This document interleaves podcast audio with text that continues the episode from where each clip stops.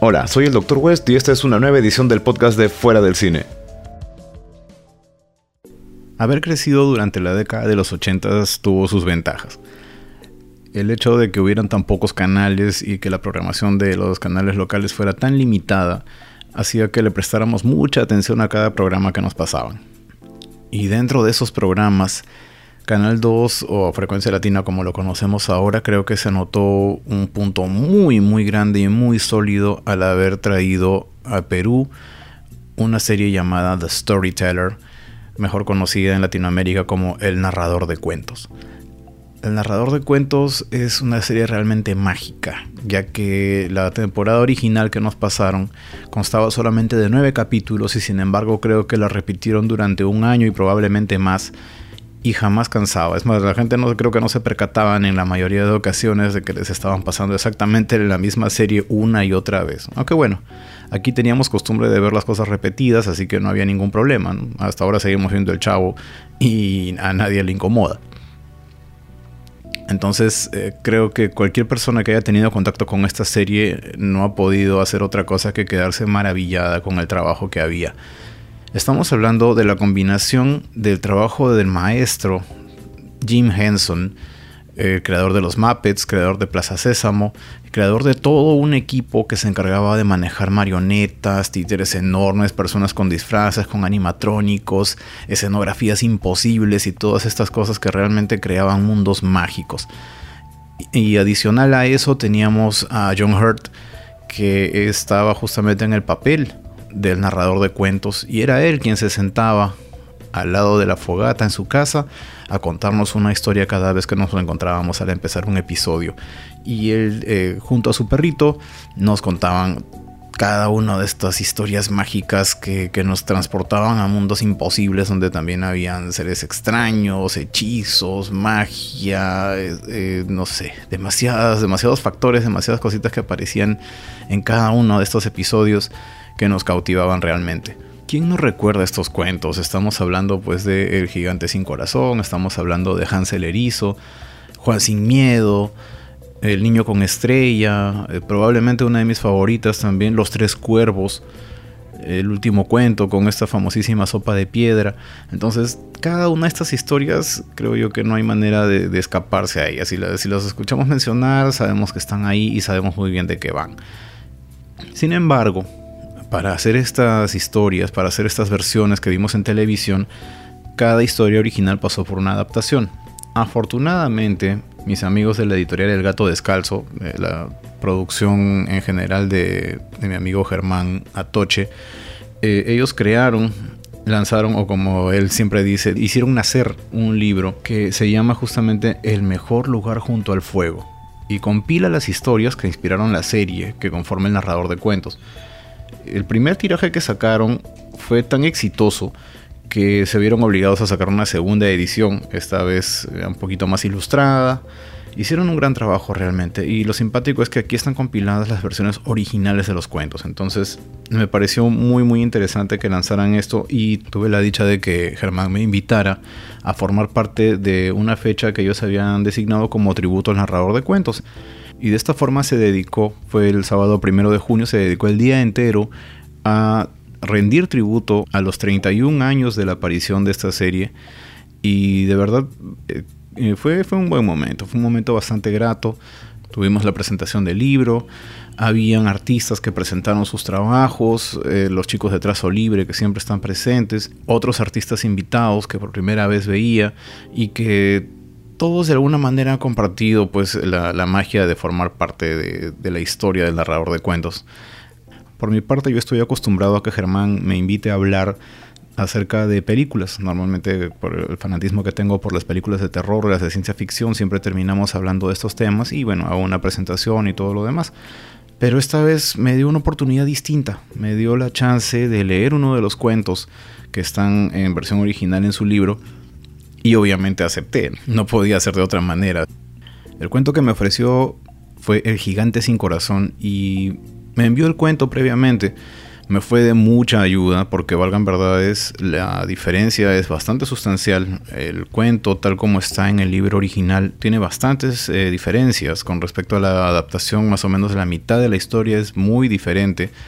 Tal es así que en, en la versión de la serie nos llegan a mostrar que el gigante tenía previo conocimiento con el protagonista y digamos que se, él, lo llega a engañar para que lo libere de, las mazmorras del castillo donde se encontraba. Y luego de esto es que le hacen entender al muchacho que ha cometido un enorme error, que ha sido engañado por este gigante porque el gigante no tiene corazón.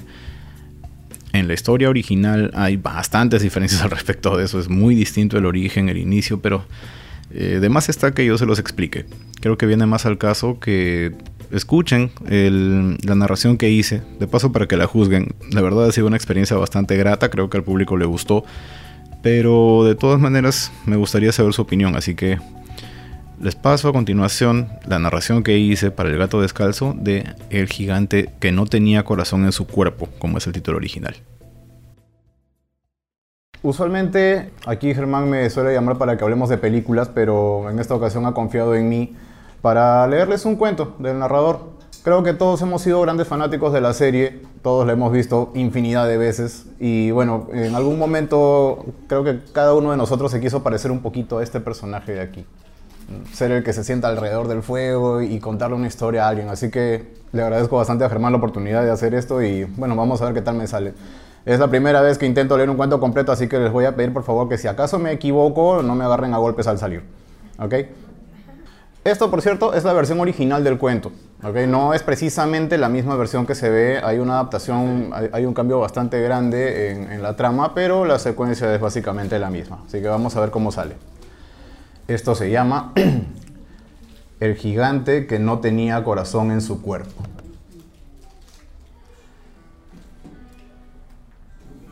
Una vez hubo un rey que tuvo siete hijos, y los amó tanto que nunca pudo soportar estar sin ellos.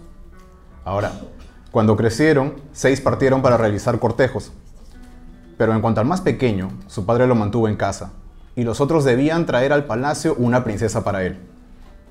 Así que el rey les dio a los seis las mejores ropas que jamás habían visto, tan magníficas que la luz brillaba desde lejos, y cada uno tenía su caballo, que costaba muchos, muchos cientos de monedas, y así partieron. Cuando habían estado en demasiados palacios y habían visto demasiadas princesas, Finalmente llegaron a un rey que tenía seis hijas. Nunca habían visto a unas hijas de un rey tan hermosas, y por eso las cortejaron. Y cuando las tuvieron por novias, se marcharon a casa otra vez. Pero se olvidaron que debían traer con ellas una novia para Boots, su hermano, que se quedó en casa porque estaban distraídos y enamorados de sus propias novias. Pero cuando ya habían avanzado un buen trecho, pasaron cerca de una colina empinada, como una pared, donde estaba la casa del gigante. Y salió este le puso los ojos encima y los convirtió en piedra. El rey esperó y esperó a sus seis hijos, pero cuanto más esperaba, más se ausentaban, por lo que esto le causó una gran aflicción, y dijo que nunca sabría lo que era estar alegre de nuevo. ¿Y si tú te hubieras ido? le dijo a Boots. No viviría más, tan lleno de tristeza como estoy por la pérdida de tus hermanos. Bueno, pero ahora he estado pensando en pedir tu permiso para partir y encontrarlos de nuevo, dijo Boots. No, no, dijo su padre. Nunca te daré mi permiso. Porque entonces también te ausentarías y yo estaría solo. Pero Boots estaba decidido. Él iría y suplicó y rogó tanto tiempo que el rey se vio obligado a dejarlo ir. Ahora, deben saber que el rey no tenía otro caballo para dar a Boots, sino un viejo rocín debilitado porque sus otros seis hijos y sus séquitos se habían llevado todos sus caballos. Pero a Boots no le importó ni un poco eso, saltó sobre su viejo y triste corcel y dijo, Adiós padre, regresaré, nunca temas, y además traeré a mis seis hermanos conmigo. Y diciendo esto, se fue. Entonces, cuando había cabalgado un rato, se encontró con un cuervo que yacía en el camino y agitaba las alas, y no podía quitarse de en medio porque estaba muerto de hambre.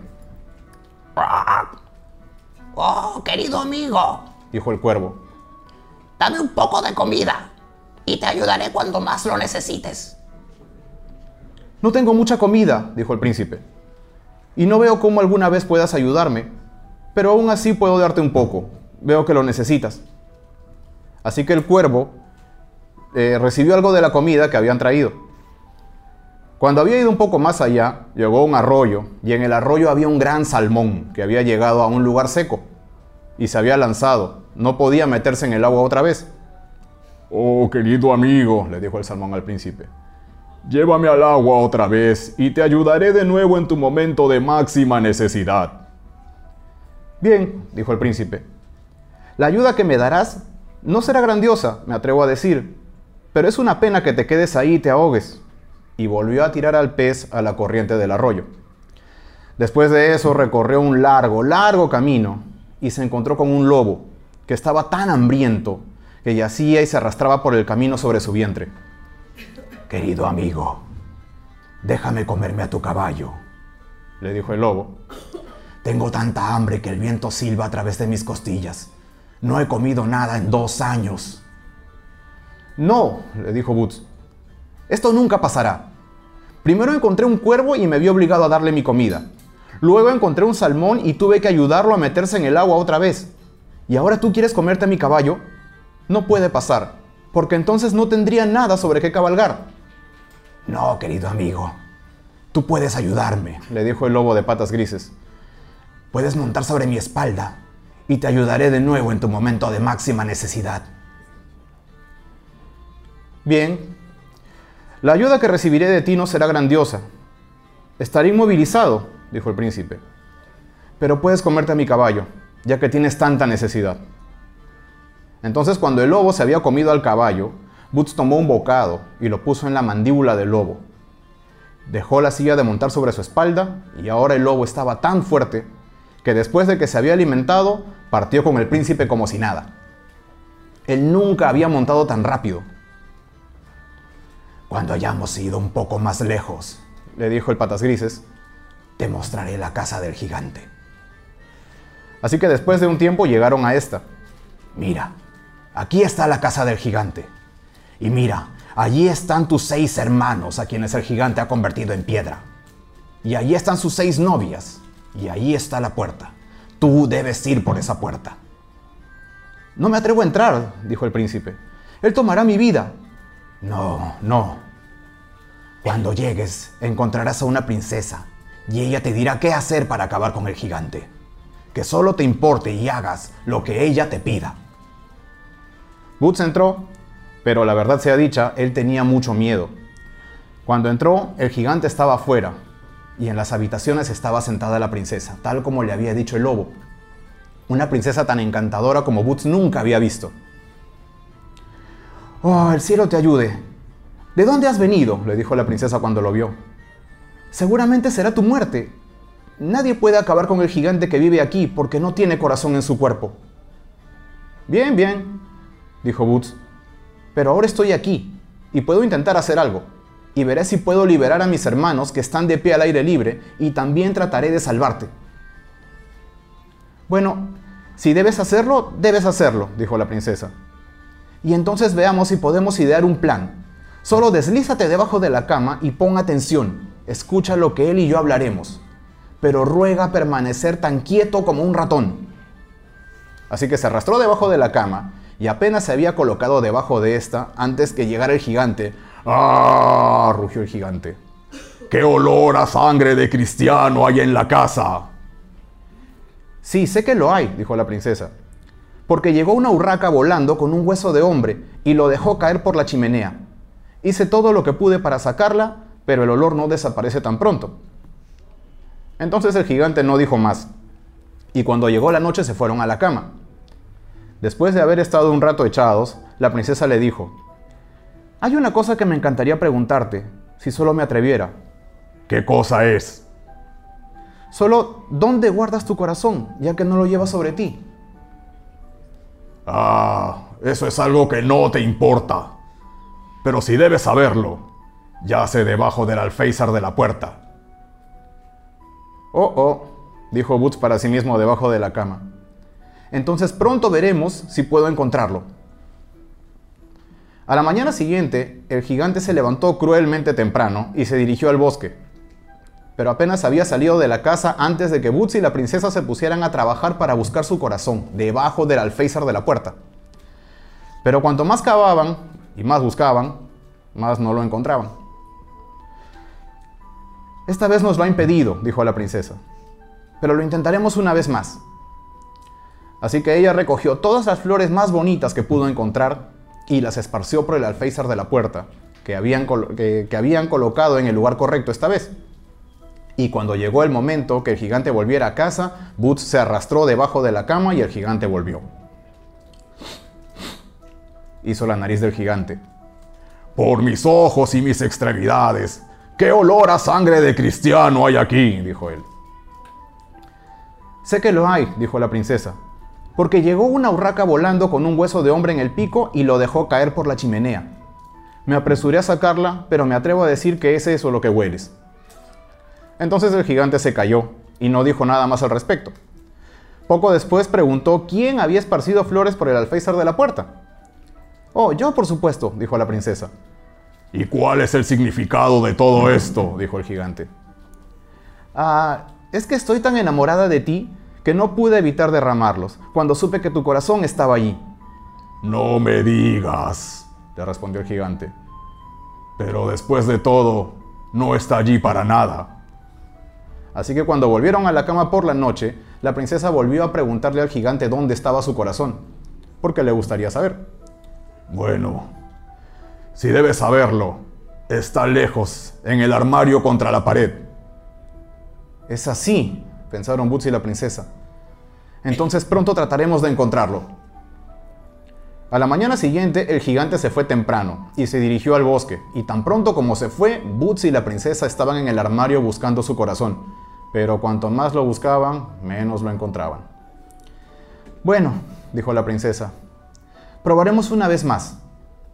Así que ella adornó el armario con flores y guirnaldas, y cuando llegó el momento de que el gigante volviera a casa, Boots volvió a meterse debajo de la cama. Entonces regresó el gigante.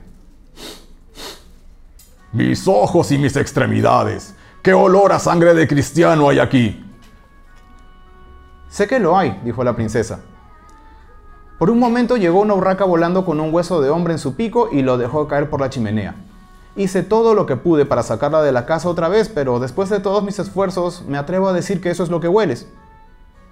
Cuando el gigante escuchó eso no dijo nada más al respecto, pero poco después vio el armario que estaba cubierto de flores y guirnaldas. Así que preguntó quién había hecho eso. ¿Quién podría ser sino la princesa? ¿Cuál es el significado de toda esta tontería? preguntó el gigante.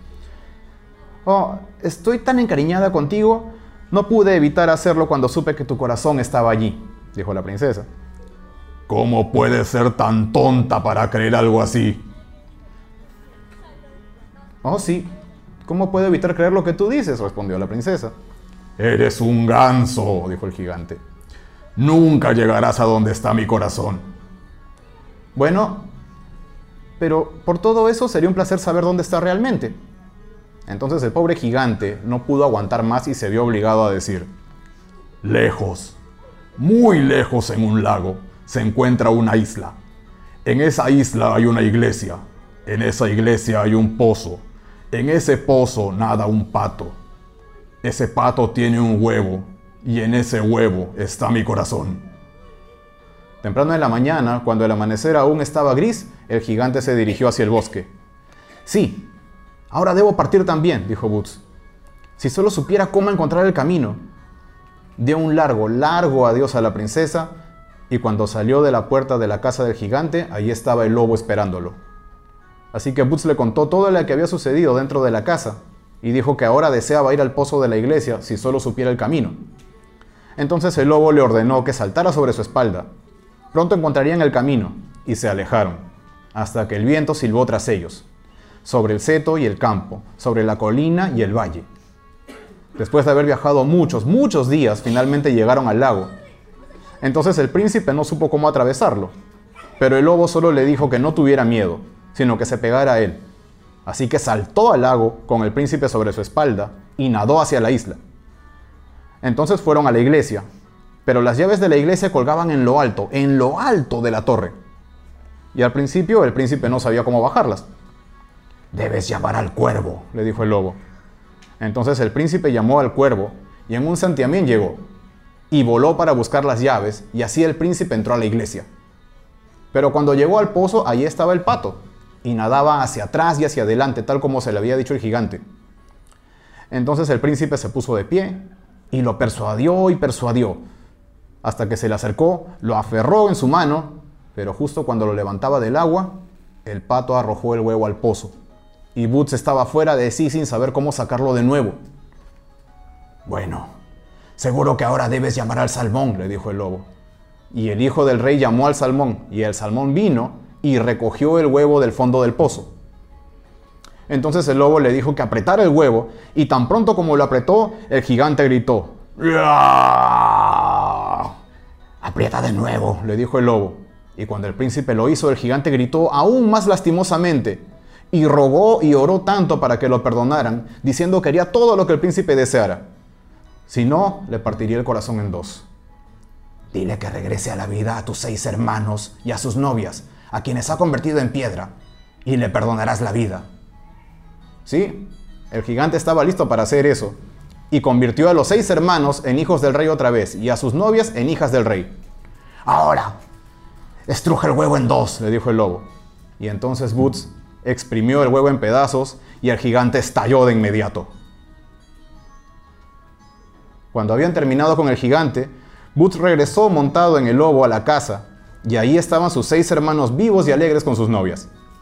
Luego Boots se dirigió al lado de la colina por su novia y todos partieron a la casa de su padre. Y pueden imaginar cuán feliz estaba el viejo rey cuando vio a sus siete hijos regresar, cada uno con su novia. Pero después de todo, la novia más adorable de todos es la novia de Boots, dijo el rey. Y él se sentará a la cabecera de la mesa, con ella a su lado. Entonces envió a que se realizara un gran banquete de bodas. Y el regocijo fue ruidoso y largo. Y si no han terminado de festejar, es porque todavía lo están haciendo.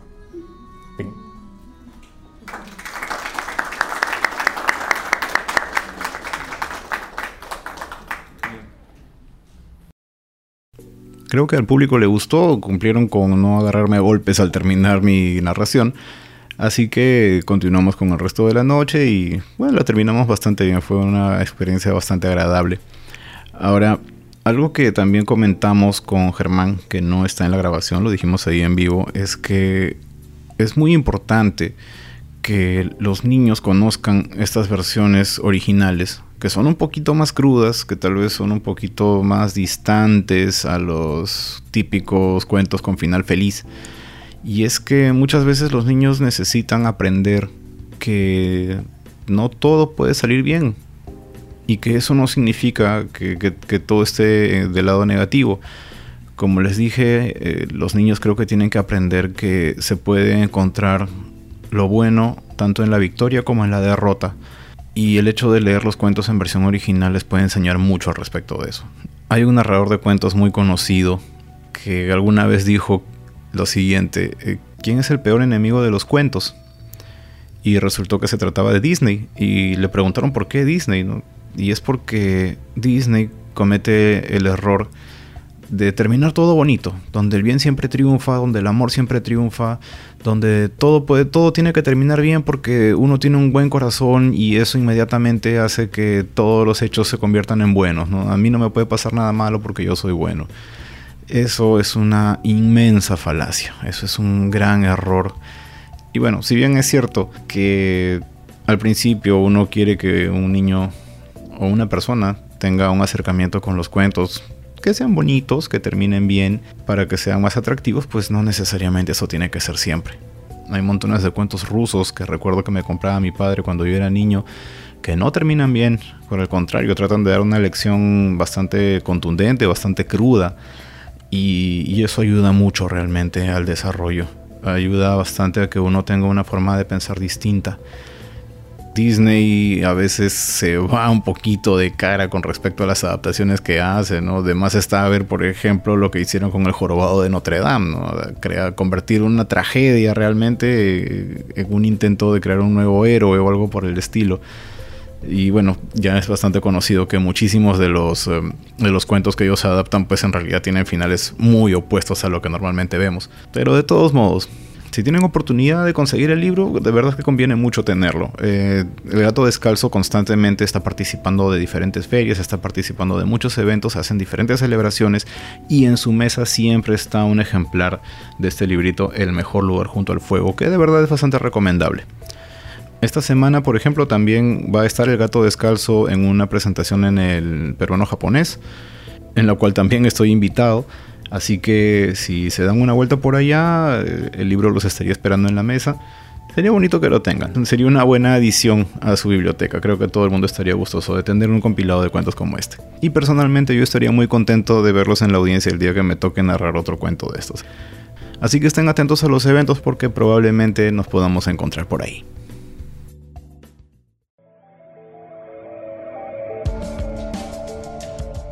Ya saben que pueden seguirnos en fuera del cine.com. Estamos también en Facebook como Fuera del Cine. También nos pueden encontrar en Twitter como arroba fuera del cine, al igual que en Instagram.